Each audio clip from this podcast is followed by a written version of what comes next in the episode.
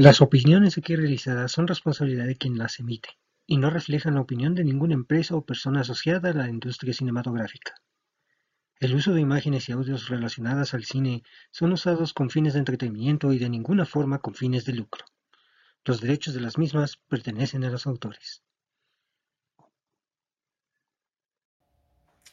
Bienvenidos al capítulo 11 del podcast Quique Cinéfilo, donde hablamos de cine y un poquito más. Este podcast no fue concebido en lo absoluto para hablar de cosas que no tengan relación al cine, pero el comentario que, haré a continuación sí.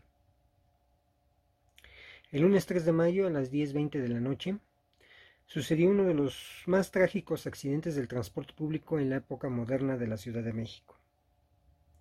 Dos vagones cayeron al vacío al ceder una de las llamadas ballenas que soportan las vías del metro de la ciudad entre sus estaciones Olivos y Tezonco de la línea 12, conocida como la línea dorada. Viaducto elevado construido sobre la avenida Tláhuac en la alcaldía del mismo nombre. Hasta el momento de la grabación de este podcast, las cifras oficiales dan cuenta de 26 personas que perdieron la vida, unas 78 que resultaron lesionadas, y para aquellos que sobrevivieron, pues la vida no volverá a ser igual. El cine perdió espectadores. Un menor al cual seguramente le gustaban las películas de animación o de superhéroes. Algunos que gustaban seguramente del cine de acción. Otras que disfrutaban de las películas de drama y amor. Pero todos ellos o ellas de alguna forma pasaban con su familia un rato agradable, viendo ya sea en una sala de exhibición o en su propio hogar una historia cinematográfica. Sabemos de antemano que los accidentes suceden, que son imprevisibles, pero la magnitud de este se eleva al haber ocurrido en uno de los sistemas de transporte más emblemáticos y que transporta la mayor cantidad de población en el mundo, el metro. Este medio, supuestamente el más seguro de todos, se ha convertido en las últimas fechas en materia de debate por los ya constantes accidentes de todo tipo sucedidos en el mismo así por las constantes denuncias por el abandono al mantenimiento de toda su infraestructura. Quique Cinéfilo envía a todos quienes resultaron afectados su, solidaridad, su molestia y se une al grito de justicia, fuera de todo uso faccioso en la política. Que no solamente se indemnice a los familiares de quienes murieron y resultaron lesionados. El dinero no lo es todo Exijo justicia, que se investigue y se castigue sin miramientos a quien tenga responsabilidad, desde aquel que soldó la estructura hasta aquel que detrás de un escritorio firmó de conformidad el término de las obras. También a quienes, en su labor cotidiana, omitieron cualquier falla, con tal de cumplir con un ahorro malentendido. E igualmente demando de manera inmediata que se ejecute una, una revisión exhaustiva y reparación de todo lo necesario para la operación del llamado gusano naranja. Quique Cinéfilo lamenta mucho la pérdida de vidas humanas y a todos los afectados les envío un abrazo y dedico de todo corazón este capítulo. Iniciamos.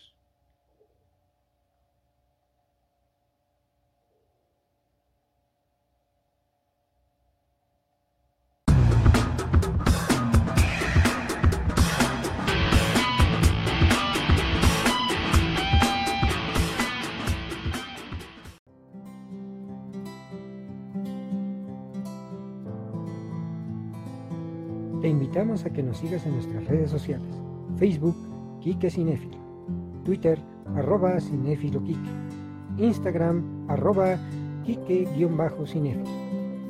Búscanos en nuestra página de YouTube, Kike Cinefilo. Dale la campanita y suscríbete. Y escúchanos en Spotify.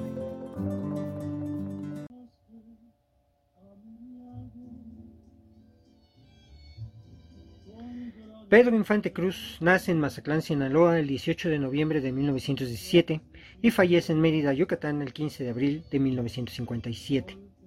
Es, hasta la fecha, uno de los artistas más queridos de este país. Su gran carisma y humildad que le caracterizaba hizo que se ganara el título del ídolo inmortal. Sus padres fueron Refugio Cruz Aranda y Delfino Infante García. Nace en el seno de una familia pobre en el puerto de Mazatlán, Sinaloa. Su padre, de profesión músico, le enseña a tocar varios instrumentos, entre ellos la guitarra y el violín. Solo fue a la escuela hasta el cuarto grado, que era lo máximo a lo que podían aspirar los niños de aquel lugar y época. Ahí, ahí tiene que dedicarse a trabajar para ayudar a sus padres. La comida hacía falta, ya que la familia era muy grande. Él fue el cuarto de quince hermanos, pero solo sobrevivieron nueve. Cuando apenas asomaba su primer año de edad, su grupo familiar se muda a la ciudad de Guamúchil. Allí Pedro Infante se desempeñó como mensajero trabajando en la casa Melchor, un negocio que vendía herramientas para la siembra.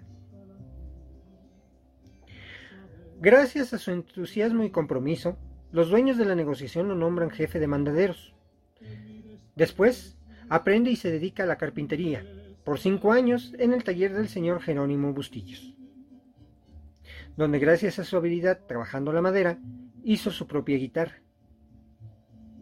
Siempre mencionó que esta labor le agradaba de sobremanera por ser el oficio de Cristo, y no reparaba en mencionarlo cada que podía. Desde pequeño le gustó actuar. Tenía un gran talento para cantar. Su padre le dio las primeras lecciones de guitarra y perfeccionó su ejecución con la enseñanza del profesor Carlos R. Hubbard. Le gustaba tanto cantar que formó su propia banda llamada La Rabia.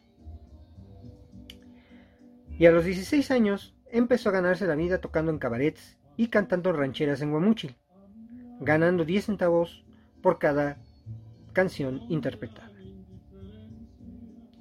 A sus 17 años conoce a una bella chica llamada Guadalupe López, quien sería la madre de su primera hija, de nombre Guadalupe Infante López. Esta relación no trascendió ya que al ser menores de edad no tenían legalmente posibilidad de casarse. Con el tiempo, conoce a otra chica, de nombre María Luisa León, quien es mayor que Pedro por 10 años. La familia de ella no estaba muy conforme con la relación, por lo que ésta convence a Infante para irse a la Ciudad de México a probar suerte, ya que es muy talentoso y debe tener una oportunidad allí para que se le reconozca como un gran cantante de rancheras. Pedro Infante, con su trabajo arduo y su carisma innato, alcanza rápidamente fama como un excelente cantante de rancheras.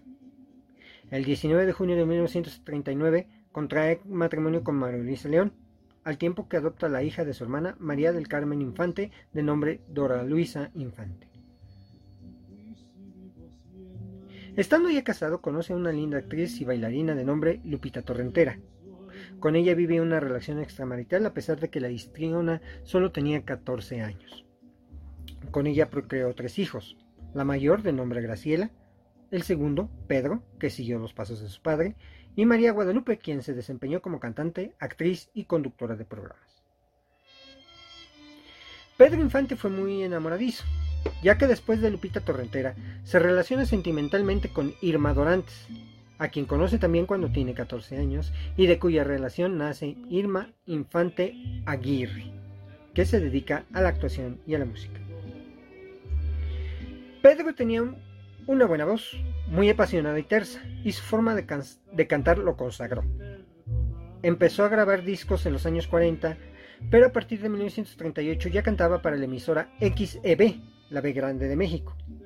También cantó en el Teatro Colonial junto a las actuaciones de Jesús Martínez Palillo y Las Cúcaras, y también en el centro nocturno Waikiki. El público ya lo aclamaba, así que para el año 1943 graba su primera producción musical bajo el sello discográfico Peerless, siendo este un gran éxito. Aún no hay consenso entre los, entre los especialistas musicales ya que se debate que el primer éxito de Pedro Infante fue con la canción El Soldado Raso. Otros afirman que fue el Vals de la Mañana. Se dedicó a cantar música mexicana como guapangos, boleros, rancheros o la llamada canción vernácula. Pedro Infante grabó más de 300 canciones de ese género, que actualmente se siguen escuchando y tienen gran notoriedad en toda Latinoamérica. Perteneció a un grupo de mariachis de élite que para ese momento de México era importante. Algunas de sus canciones más famosas son Yo no fui, Piel Canela, El Mil Amores, Cien Años, No Volveré, Amorcito Corazón. El ya ídolo de las multitudes, después de hacerse sentir como un grande en la música del género vernáculo, incursiona en la actuación para también triunfar como los grandes. Su primer papel en una película fue de extra titulada En un burro, tres baturros, y en otras películas haciendo de actor secundario.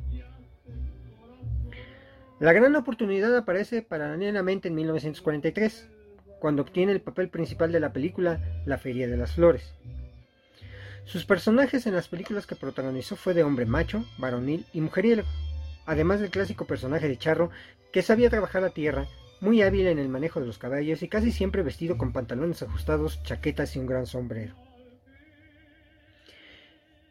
Y aunque lo anterior era la fotografía de sus personajes, a los mismos les imprimió por igual el ser un hombre justo, que valora la honestidad, humilde, sencillo y con sentimientos nobles, que fue bien recibido por su público haciendo que Pedro Infante sea considerado por sus fans como el prototipo del mexicano que debe ser. En el cine, su mejor fortuna fue encontrarse con el director, productor y guionista Ismael Rodríguez. Este se encargó que el público se enganchara con Pedro Infante, apoyado en el carisma del actor. Ambos personajes tenían la misma edad y hicieron varias películas que fueron grandes éxitos como Mexicanos al Grito de Guerra o la comedia musical titulada Escándalos de Estrellas. Esto se suma a que el cine en México estaba en ascenso, ya que se filmaban producciones a más no poder, y por lo cual a esta etapa se le, se le denominó la época del cine de oro mexicano. Esto también sucedía en conjunto por los tiempos difíciles que vivían los propios mexicanos pues estaban dejando sus campos para emigrar hacia la ciudad y buscar nuevas fuentes de trabajo para poder subsistir. México transitaba de ser un país rural a uno industrializado. Las compañías manufactureras crecían, se poblaban las ciudades y estaban naciendo los barrios y vecindades. Pedro Infante se mostró como un claro ejemplo de identificación a la clase obrera en nacimiento. Lo anterior quedó demostrado en la creación de la trilogía de películas llamadas Nosotros los Pobres de 1947, Ustedes los Ricos de 1948, con la participación de Vita Muñoz como Chachita y Blanca Estela Pavón, y la que diera cierre después de cuatro años. Protagonizó la tercera parte llamada Pepe el Toro de 1952, películas que por sus historias calaron hondo en el corazón del pueblo de México. Infante protagonizó otras películas que demostraban el cambio de la vida rural a lo urbano y el sufrimiento que debían de pasar sus protagonistas en la transición. Entre ellas tenemos Los Tres García y Vuelven los García, donde compartió créditos con Abel Salazar, Víctor Manuel Mendoza y las actrices Sara García, Blanca Estela Pavón y Marga López.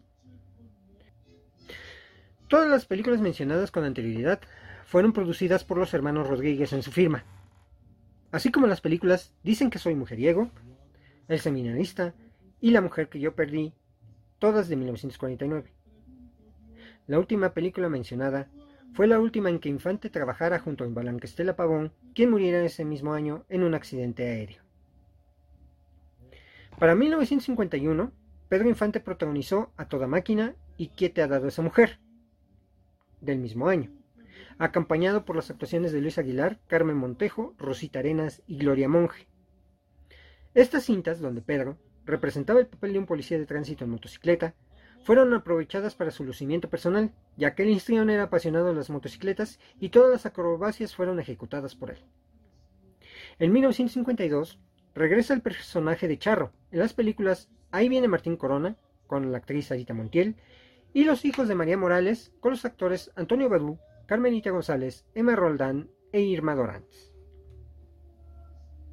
A finales de ese año, se filma una de las cintas que medio México dudó en que pudiera darse, la película titulada Dos tipos de cuidado, junto al cantante Jorge Negrete, con quien Infante tenía una rivalidad artística importante, y cuyo estreno se dio en 1953. Esta película se ha convertido en la más popular y vista en el país, y la cinta de la época de oro del cine mexicano que más ha sido reproducida tanto en formato analógico como en formato digital. Pedro Infante en sus ratos libres tenía varios pasatiempos. Uno era el, el, de ser carpintero, ya que confeccionaba varios muebles en su taller para su uso o regalos a sus amigos. Además tenía una moto Harley Davidson de gran cilindrada con la que recorría varias partes de la ciudad, y el último hobby fue el de pilotear aviones que lo llevó a la tumba. Apasionado de la aviación, toma en 1948 su primer curso de vuelo, cuando obtuvo su registro como piloto. Este llevó el nombre de Capitán Cruz y tenía acumuladas 2.989 horas de vuelo.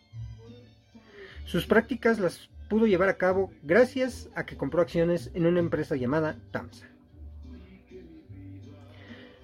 Antes del fatídico vuelo que le quitaría la vida, tuvo dos accidentes que le causaron heridas. El primero fue en el año de 1948, cuando aún no tenía su licencia de piloto, y a bordo de un avión modelo Blanca Cruiser, matrícula XB-DIB, que pretendía pilotar desde el aeropuerto de Guasave, Sinaloa, a la Ciudad de México. En el despegue, la aeronave no llevaba suficiente velocidad ni altitud por lo que el avión se desplomó en los campos de maíz adyacentes a la pista. De este percance solo sufrió un corte en la quijada. En el segundo accidente, que fue más severo, le ocurrió un año después. Volaba de Acapulco con dirección a Ciudad de México, acompañado por Lupita Torrentera. Estaba muy nublado. Pedro Infante intentaba sintonizar las estaciones de radio para poder conocer su ubicación sin éxito alguno. Tampoco visualmente podía ubicarse ya que la nubosidad era densa. Estaba perdido en el cielo. Pedro en su momento afirmó que sobrevolaba sobre el estado de Morelos. Sin embargo, después de ciertas acciones que realizó, se dio cuenta que estaba volando sobre la región de Zitácuaro, Michoacán. El combustible ya no le alcanzaba para llegar a ningún aeropuerto. Pedro visualiza un terreno que consideró propicio para descender. Sin embargo, en medio del mismo, diose cuenta que había montículos que ponían en peligro el aterrizaje. Pedro Infante le grita a Torrentera. Chaparrita, cúbrete la cara y ponte este cojín para que te protejas. Hazte bolita. El avión, un monomotor Cessna T-50, cae de nariz y dio una vuelta completa. Los campesinos que estaban cerca fueron a ver lo ocurrido y prestaron la primera ayuda. Afortunadamente la aeronave ya no tenía combustible, lo que evitó que ésta se prendiera o explotara. Sin embargo, Pedro Infante tuvo una fractura en el parietal izquierdo de la cabeza, y como resultado de la misma, le fue implantada una placa de titanio. Ante ese hecho, Infante le comentaba a sus cercanos que su muerte sucedería de la misma forma en un accidente de aviación.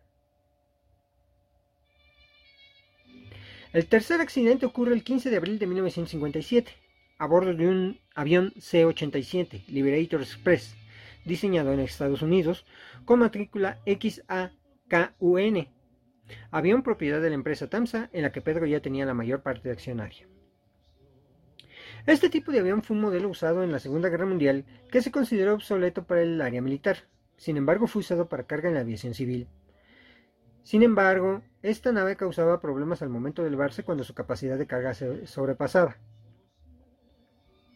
El avión tenía inestabilidad longitudinal por el centro de gravedad, lo que provocaba inestabilidad si la carga no era colocada en su centro, ajustándola para que no se moviera en pleno vuelo.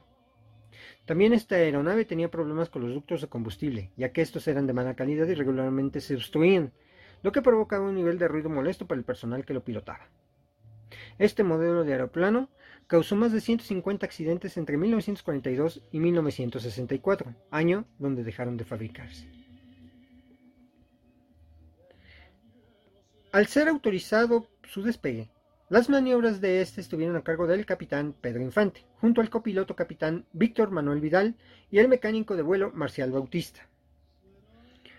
Cuando el avión alcanzó los 200 metros de altura, este empezó a moverse de lado a lado y de inmediato cayó una gran velocidad. Esto sucedió entre las siete y media y 8 horas tiempo de la ciudad de Mérida, Yucatán. Según el reporte de las autoridades, fue que el accidente se debió a un error de maniobra al realizar dos virajes rumbo a la cabecera del aeropuerto de la Ciudad de México, sin cumplir las especificaciones y procedimientos de distancia y por debajo de las altitudes y velocidades prescritas. Este error se agravó por el desplazamiento de la carga de la aeronave, ya que no fue sujetada como lo marcaban las especificaciones de vuelo. Existe un rumor que el capitán Vidal, muy amigo de Pedro Infante, desobedeció la orden de dar el control al capitán Cruz, lo que costó la vida a él y a otros dos tripulantes. Algunos testigos aseguran haber visto al avión caer desde el cielo. El lugar donde la aeronave se estrelló fue el patio trasero de una tienda conocida como La Socorrito. El aeroplano quedó totalmente destruido y el combustible se dispersó por el terreno causando que se incendiara parte de las casas. En el accidente también murió una chica de 18 años llamada Ruth Russell Chan, calcinada, y el niño Baltasar Martín Cruz, quien muere a la semana por graves quemaduras en todo su cuerpo. Dos jóvenes más sufrieron quemaduras, pero sobrevivieron. Muchos proyectos se quedaron en el tintero luego del fatal accidente de Pedro Infante. Algunos de ellos eran Las Perlas de la Virgen, La Tijera de Oro, Suicida de Temi Amor y La Chamuscada, que actuaría junto con Lola Beltrán, que era llamada la reina de la canción vernácula. Además, ya se manejaba su introducción al cine hollywoodense. Actuaría en la película titulada El charro y el cowboy. De igual forma, ya estaba comprometida su aparición en las cintas El curandero y Ando volando bajo, donde haría de un aviador y haría dueto con Luis Aguilar, y la participación de Lilia Prado. Ando volando bajo se filmaría pero en lugar de Pedro Infante lo ocuparía el propio Luis Aguilar y el papel original de este fue interpretado por Pedro Armendáriz. Otras películas que consideraban Infante para su interpretación, como Amnesia, y Gimnasia y Magnesia, Los de Abajo y La Risa de la Sociedad, fueron actuadas por Tintán.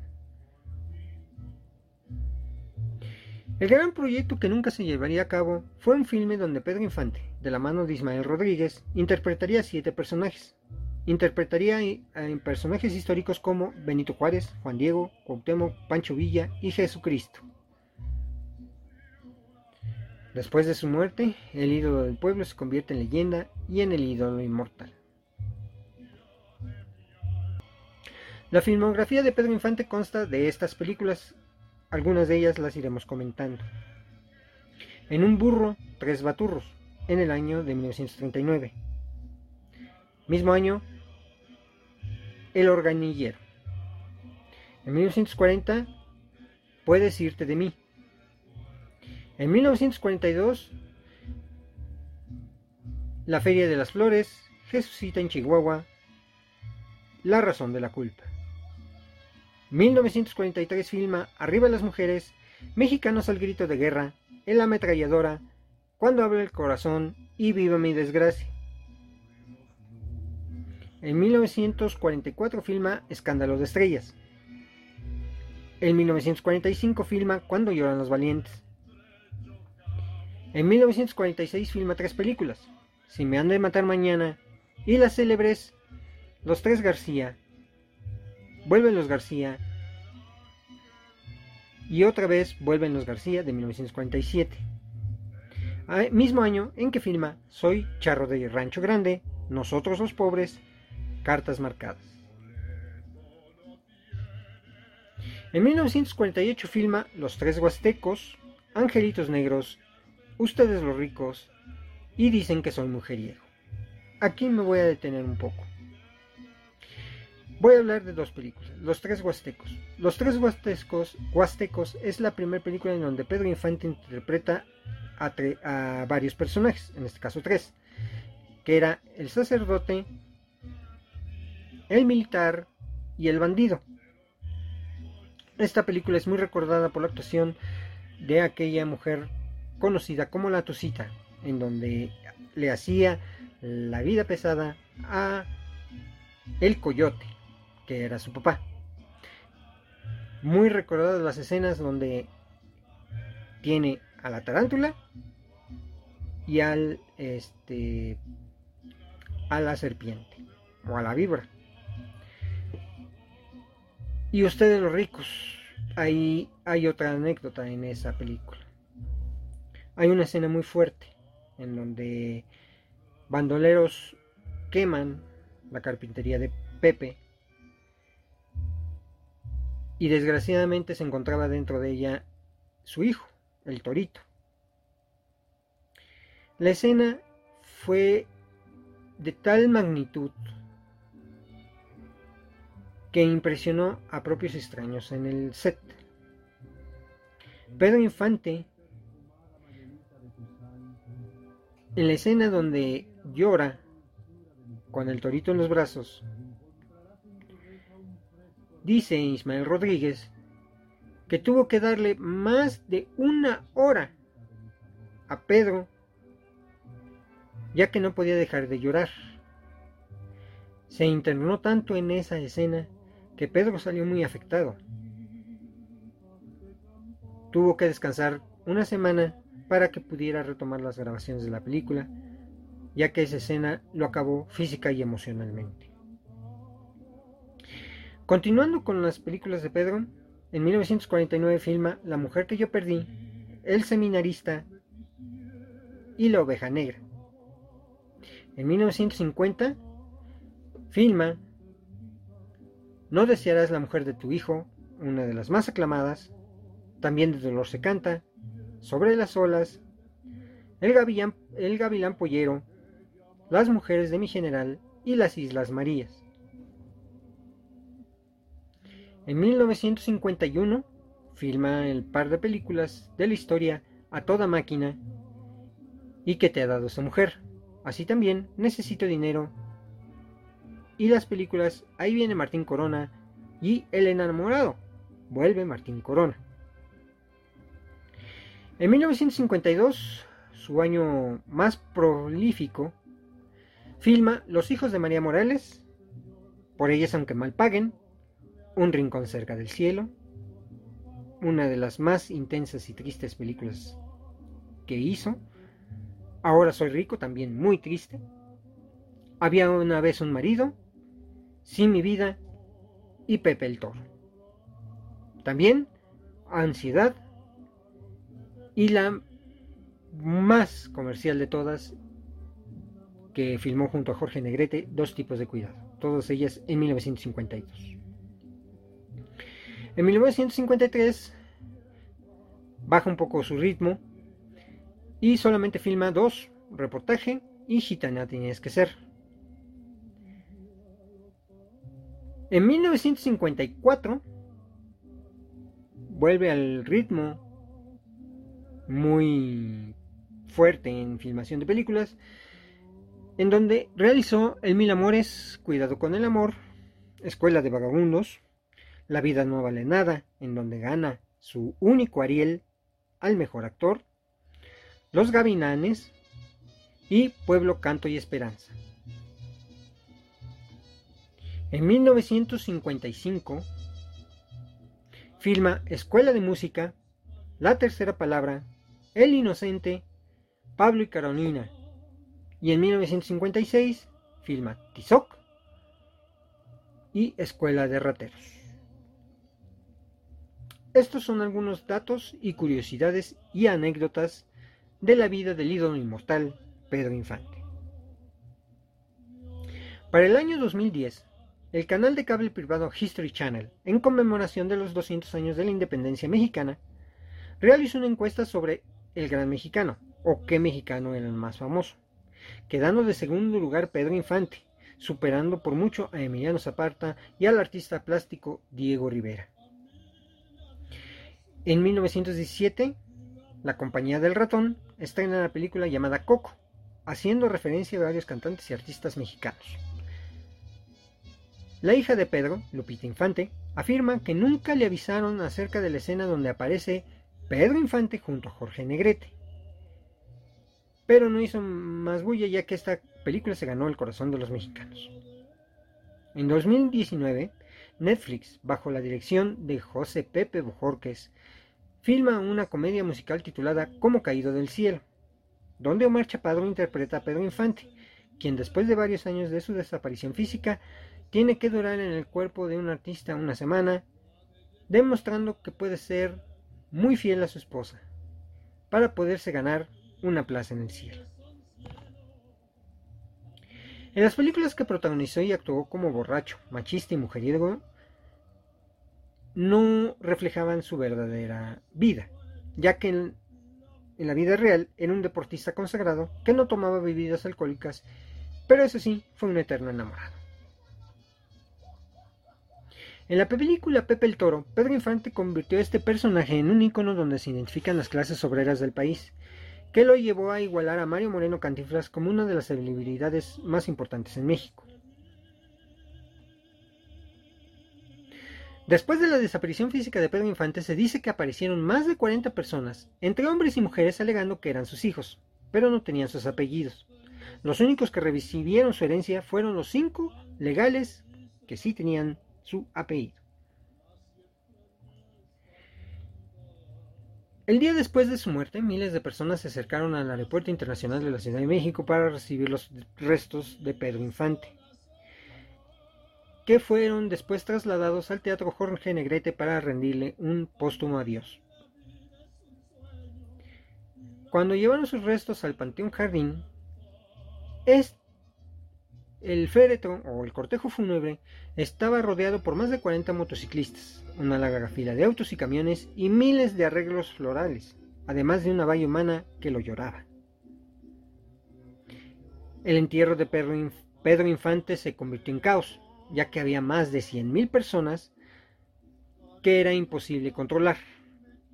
Hubo personas golpeadas y desmayos. En el año de 1991, en el Palacio de Bellas Artes, se exhibió una foto del ídolo desnudo. Se estaba bañando. Existen dos versiones de cómo se dio esa foto. La primera se dice que la tomó su hermano Pepe en el patio de su casa en Mérida y la otra que es de su sobrino. Una de las leyendas urbanas más interesantes alrededor de la figura de Infante fue que veían su espíritu deambulando en las instalaciones de los discos Pierce en la Ciudad de México. En 1996 el cantante Manuel Mijares, que le hizo un homenaje con un disco llamado Querido Amigo, afirmó que mientras se hacían las grabaciones se caían los cuadros, las mesas se movían y se iba la luz. Tizoc fue la película más reconocida a nivel internacional. Esta fue ganadora del Globo de Oro por película internacional a mejor película y le otorgaría a Pedro Infante el Oso de Plata al mejor actor, entregado en Berlín de manera póstuma.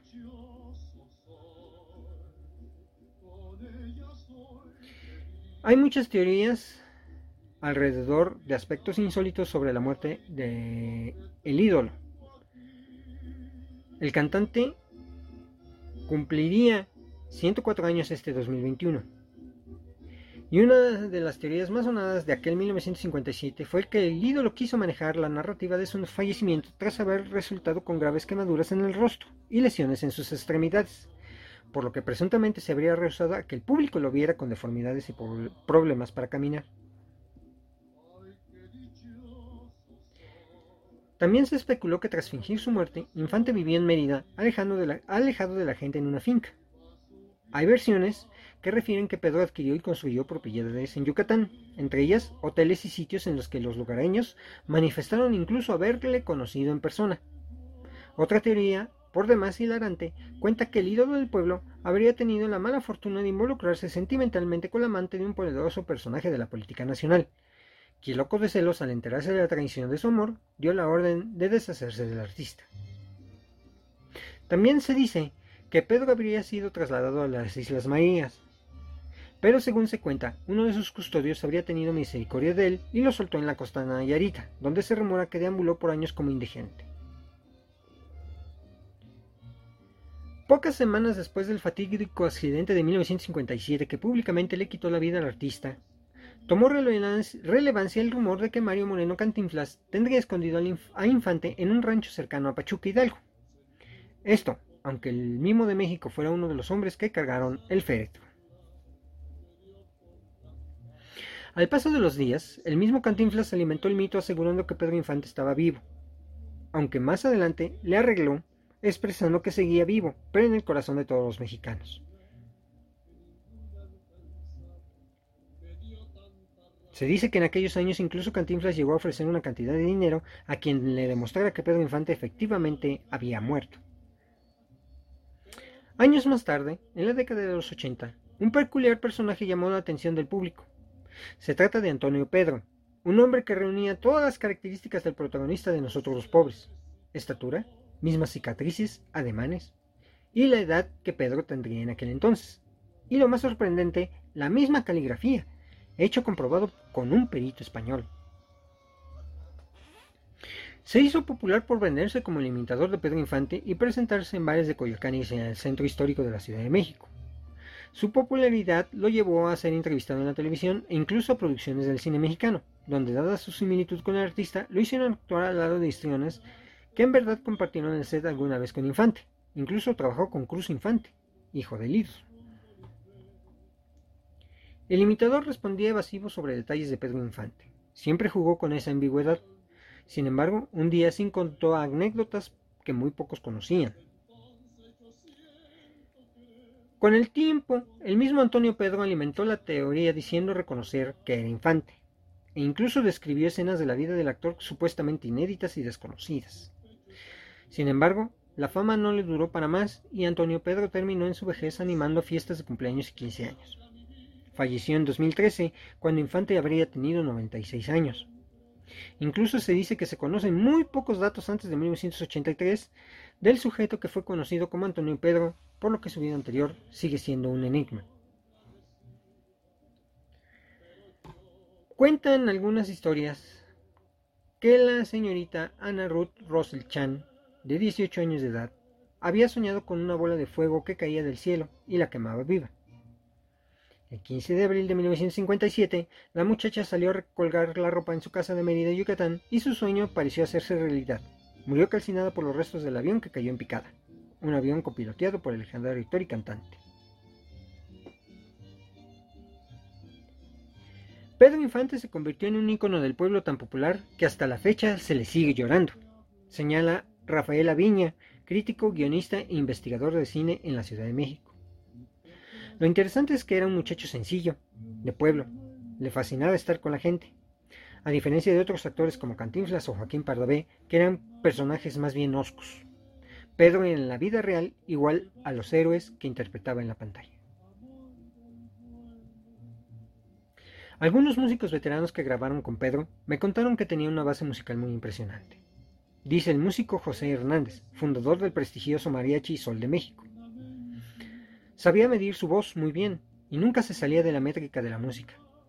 Hay que recordar que en esa época se grababa en dos o en cuatro canales, prácticamente en vivo.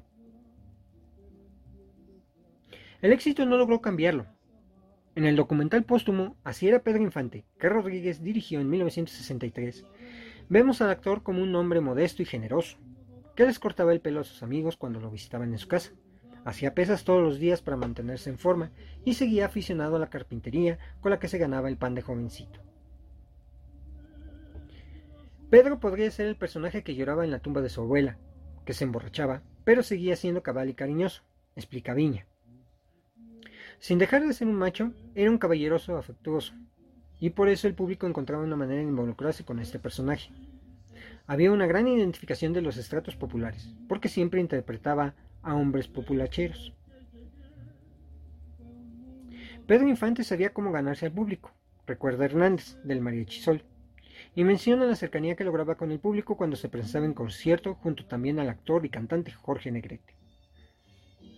Un músico que los acompañaba en el guitarrón me contó que, cuando salía Negrete, actuaba como un cantante de ópera, y la gente nomás aplaudía con toda seriedad. Cuenta Hernández. Cuando salía Pedro, un montón de viejitas en las primeras filas del teatro sacaban platos de tacos y enchiladas que tenían escondidos debajo de sus asientos, y Pedro tomaba una mordida de cada plato que le traían las viejitas. La noticia de su muerte repercutió en toda Latinoamérica. Se dice que varias jovencitas se suicidaron en diversos países. El funeral fue presenciado por la aristocracia del cine mexicano, que nunca logró recuperarse de la pérdida. La edad de oro llegaría a su final definitivo unos años más tarde y la nostalgia por el pasado tomaría su lugar. No en balde, hasta el día de hoy Pedro Infante es recordado como el inmortal. La intuición de Rubén Fuentes, autor de Cien años, Nuestro amor, Luz y sombras, Escándalo, Qué bonita es mi tierra, La noche y tú, etc., no se equivocó con Pedro Infante. El consejo parecía un dictado de ancestros porque el cantante se pudo nutrir de la sensibilidad musical mexicana expuesta por personajes de la talla de Agustín Lara, Joaquín Pardavé, María Grieber, Gonzalo Curiel y muchos otros más. El bolero ranchero tuvo en Pedro Infante a su más relevante cultor, seguido después, en el tiempo, por Javier Solís. No son pocos los sociólogos e investigadores de otras ramas de las ciencias sociales que analizan la obra de Pedro Infante, enmarcada en la época del oro del cine mexicano y también en su música, igualmente notable en el lapso de la existencia del intérprete de 100 años. Se ha debatido en torno a cómo el cine mexicano pudo haber recibido la influencia directa de Hollywood para colonizar el imaginario social de este país. Los personajes representados, en este caso por Pedro Infante, contribuyeron a proyectar un sentido de mexicanidad real Así pues, entre investigaciones, especulaciones e historia. Lo que sí es incontrovertible es la devoción de México y de América Latina por la voz, imagen y vida de un hombre que supo y pudo proyectar exitosamente al México de su contexto social y generacional, porque él era parte de eso. Pedro Infante, más allá del bueno de la película del fantástico intérprete que fue, es un recodo donde al pasar la historia de la cultura popular latinoamericana se siente la brisa fresca de una vida con legado. Es tonto aquel que no se ría, decía el actor mexicano, al entrar en cada estudio en donde filmaba durante los 18 años que tuvo de carrera. Ese era su saludo distintivo, y todos los presentes le respondían a carcajadas. El sentido del humor era el motor en la vida del ídolo más grande de México. Sus personajes de ranchero lo convirtieron en la imagen más idealizada de lo que un mexicano debía ser hijo respetuoso, amigo incondicional, hombre de honor, amante romántico. Era un macho que no necesitaba ser violento para mostrar su hombría. Era un pícaro simpático y lejos de los escenarios también era así. Para ser estrella en el firmamento más grande del cine nacional, era una criatura rara. Gozaba de los lujos, pero el dinero parecía no importarle. ¿Puedo llamarte millonario? le preguntaron en alguna ocasión en Perú, y él respondió, ¿puedes? ¿Cuántas veces la vuelven a preguntar? Diez. En ese momento era una cifra escandalosa. Pero él no perdía los pies en el piso. También era amigo del pueblo. Dentro de las tantas historias de su vida hay detalles como el del zarape de Saltillo, una hermosa prenda que él tenía y que todo el mundo le pedía, artistas, amigos, hermanos y hasta dos generales de división. Un día caminando junto a su amigo José Alfredo Jiménez en Guadalajara, se detuvo en un puesto de comida atendido por un anciano que titiritaba de frío. Ándale, jefecito, váyase a dormir. Ya no es hora de que esté aquí, le dijo Pedro Infante, después de darle el tan codiciado zarape. Así era él, el rico que derrochaba en detalles para los desprotegidos, como en la casa en Coajimalpa que le regaló a María de los Ángeles, quien se encargaba del aseo. Jamás pensé en ser actor. Me agarró de repente.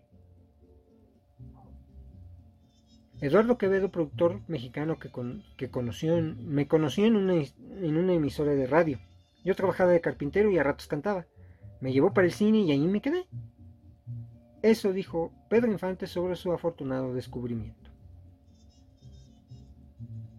Como ya habíamos mencionado, algunas de las canciones más populares de Pedro Infante incluyen Amorcito Corazón, Cien Años, Te Quiero Así, La que se fue, Ella, Paloma Querida, Maldita sea mi suerte, Por un amor, Mañana, ¿Qué te ha dado esa mujer? Mi cariñito, Dicen que soy mujeriego, etc. Muchas de ellas compuestas por Manuel Esperón, Gilberto Parrapaz y José Alfredo Jiménez.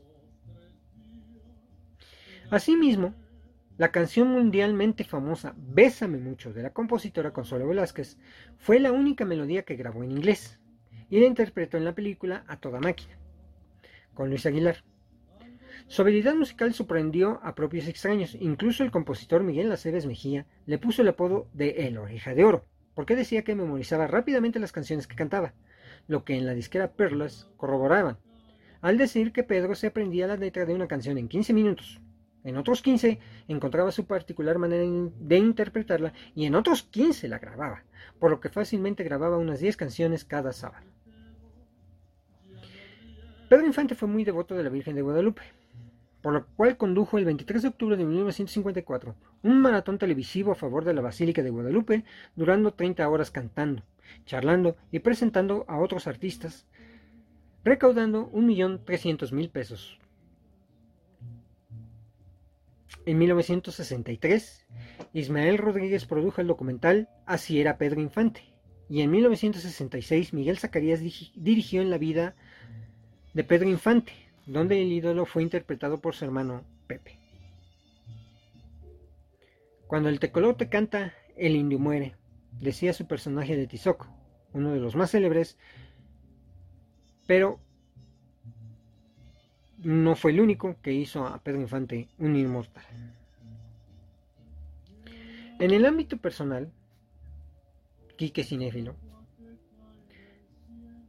tengo que contar una anécdota. Mi abuelo, que por ahí de los inicios de los 50 se dedicaba al pulido de los pisos de mármol, estilo muy usado en las recientes construcciones de las lomas de Chapultepec, nos contó en repetidas ocasiones cómo conoció a Pedrito, como él le llamaba.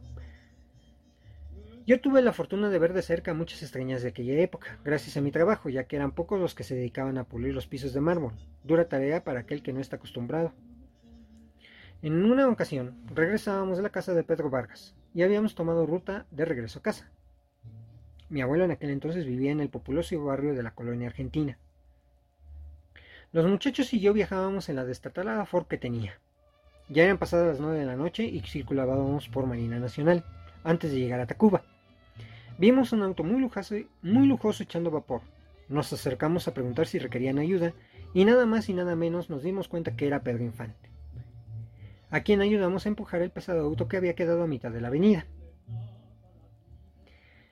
hacia una orilla. Lo acompañamos y estuvimos hasta e, con él hasta que alguien de su equipo arribó con otro coche para que el ídolo continuara su camino. En el lapso que ello sucedía, platiqué con él y le comenté de qué trabajaba. Tomó mis datos en un cuadernillo que tenía en su bolsillo del pantalón y nos agradeció la ayuda. Se retiró. Obviamente pensé que en la vida alguien como él podría, me podría llamar. Sin embargo, llamó a mi casa dejando su número pidiendo que me comunicara, y como referencia que se comunicara con el amigo que ayudó en Marina. Ya comunicándome con él, ofreció contratarme para pulir el piso de su casa de Coajimalpa, a lo que le dije que sí, y me dijo que me pusiera de acuerdo con uno de sus asistentes, ya que él no iba a estar. Así pasó. Trabajamos en esa casa los primeros tres días, con un avance lento, ya que también estaban haciendo trabajos de pintura y albañilería. Ni esperanza de verlo por ahí. Ya el sábado, casi la hora de terminar las labores, se aparece Pedro, preguntándonos si ya habíamos terminado el trabajo. A lo que respondí que sí, solo estábamos recogiendo nuestras cosas. Volvió a verme y me dijo, ahorita te pago, pero espérame un rato, ahorita regreso. ¿Tienen hambre? Le contesté, sí, solo almorzamos bien para aguantar la faena e irnos temprano. Aproximadamente eran tres y media de la tarde. Pedro se retiró y nosotros estábamos ya cargando la camioneta para retirarnos por supuesto esperando el pago. Mientras Pedro regresaba, nos sentamos en el pasto de los jardines de su casa frente a la entrada, solo esperando, por supuesto, que regresara con el dinero. A la casi hora, Pedro regresaba con tres bolsas de esas de papel en una mano y con la otra con una bolsa del mandado llena de refrescos. Y a lo que nos gritó, órale muchachos, entren en las tortas y a los refrescos que están bien buenos. Las tortas son de milanesa, jamón y frijoles y él empezó a repartir. Uno de mis muchachos le auxilió. Dijo, ¡Ahora! No sean rancheros, siéntense y coman. Él se sentó en el pasto y nos acompañó con una torta. La primera que alcanzó a agarrar. Y un refresco de naranja. Pasamos unos 20 minutos platicando de lo que se acababa su torta. Se levantó y nos dijo, Muchachos, me tengo que ir, que tengo compromiso. Espero que hayan disfrutado la torta. Se acercó a mí y me dijo, ¿cuánto les debo de trabajo? Le dije, son 200 pesos sacó su cartera y me los dio. Aparte, a cada uno de nosotros nos dio otros 20 pesos, a cada uno, diciendo, esto es para que lleven un taco a su casa a festejar que terminaron esta hora. Vayan pues. Nos sonrió y se despidió de cada uno de nosotros de mano. Y se retiró. Así pues, esta es la narración de mi abuelo, que nos hacía muy frecuentemente. Y nos damos cuenta que en realidad Pedro Infante era un ser humano excepcional. Yo creo, y en lo personal lo digo, que Pedro Infante es la máxima estrella de este país, por encima de los intelectuales, de los poetas, de los pintores, como artista, como persona. Hay que recordar que un artista es el que proporciona arte. Él, su arte era el arte visual y el arte musical. Y él, por encima de todos los, artistas que existen y han existido en este país, Pedro Infante es el único que tiene ese estatus de superestrella. También tengo una anécdota. Mi tía Gloria, que en paz descanse, era fanática, fanática de Pedro Infante.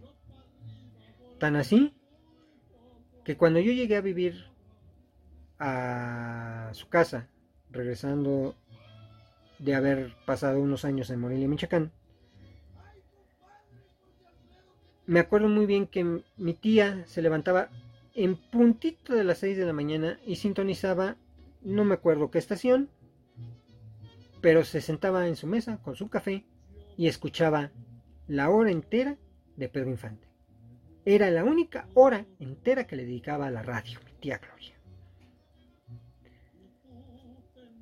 Entonces, bueno, Pedro Infante siempre ha sido y será ese ídolo que quisiéramos ser todos. Un ídolo excepcional.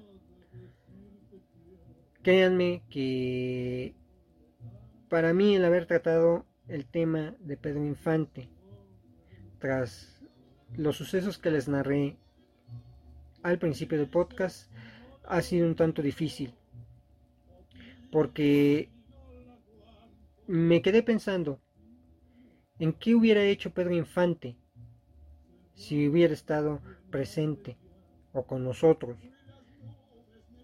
al momento de que han ocurrido las desgracias más grandes como el terremoto de 1985, el terremoto de 1917 eh, y estos sucesos del metro de la Ciudad de México.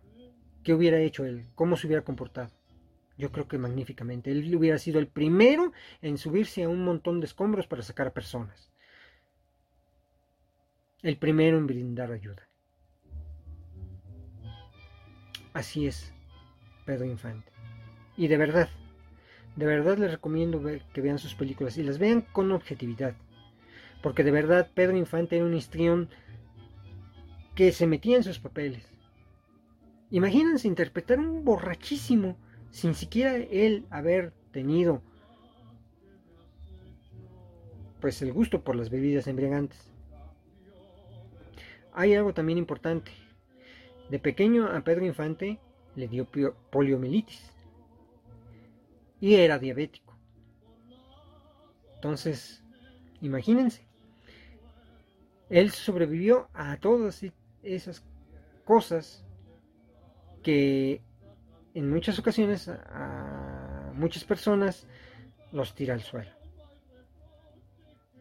Definitivamente Pedro Infante para el, el intelecto nacional es lo máximo. Y bien amigos, hemos llegado al final de este podcast. Les recuerdo seguirme en mis redes sociales, donde podrán comentar, criticar y sugerir los temas que a su gusto deban ser tratados. Les agradezco su atención y muchas gracias por verme y escucharme. Hasta pronto.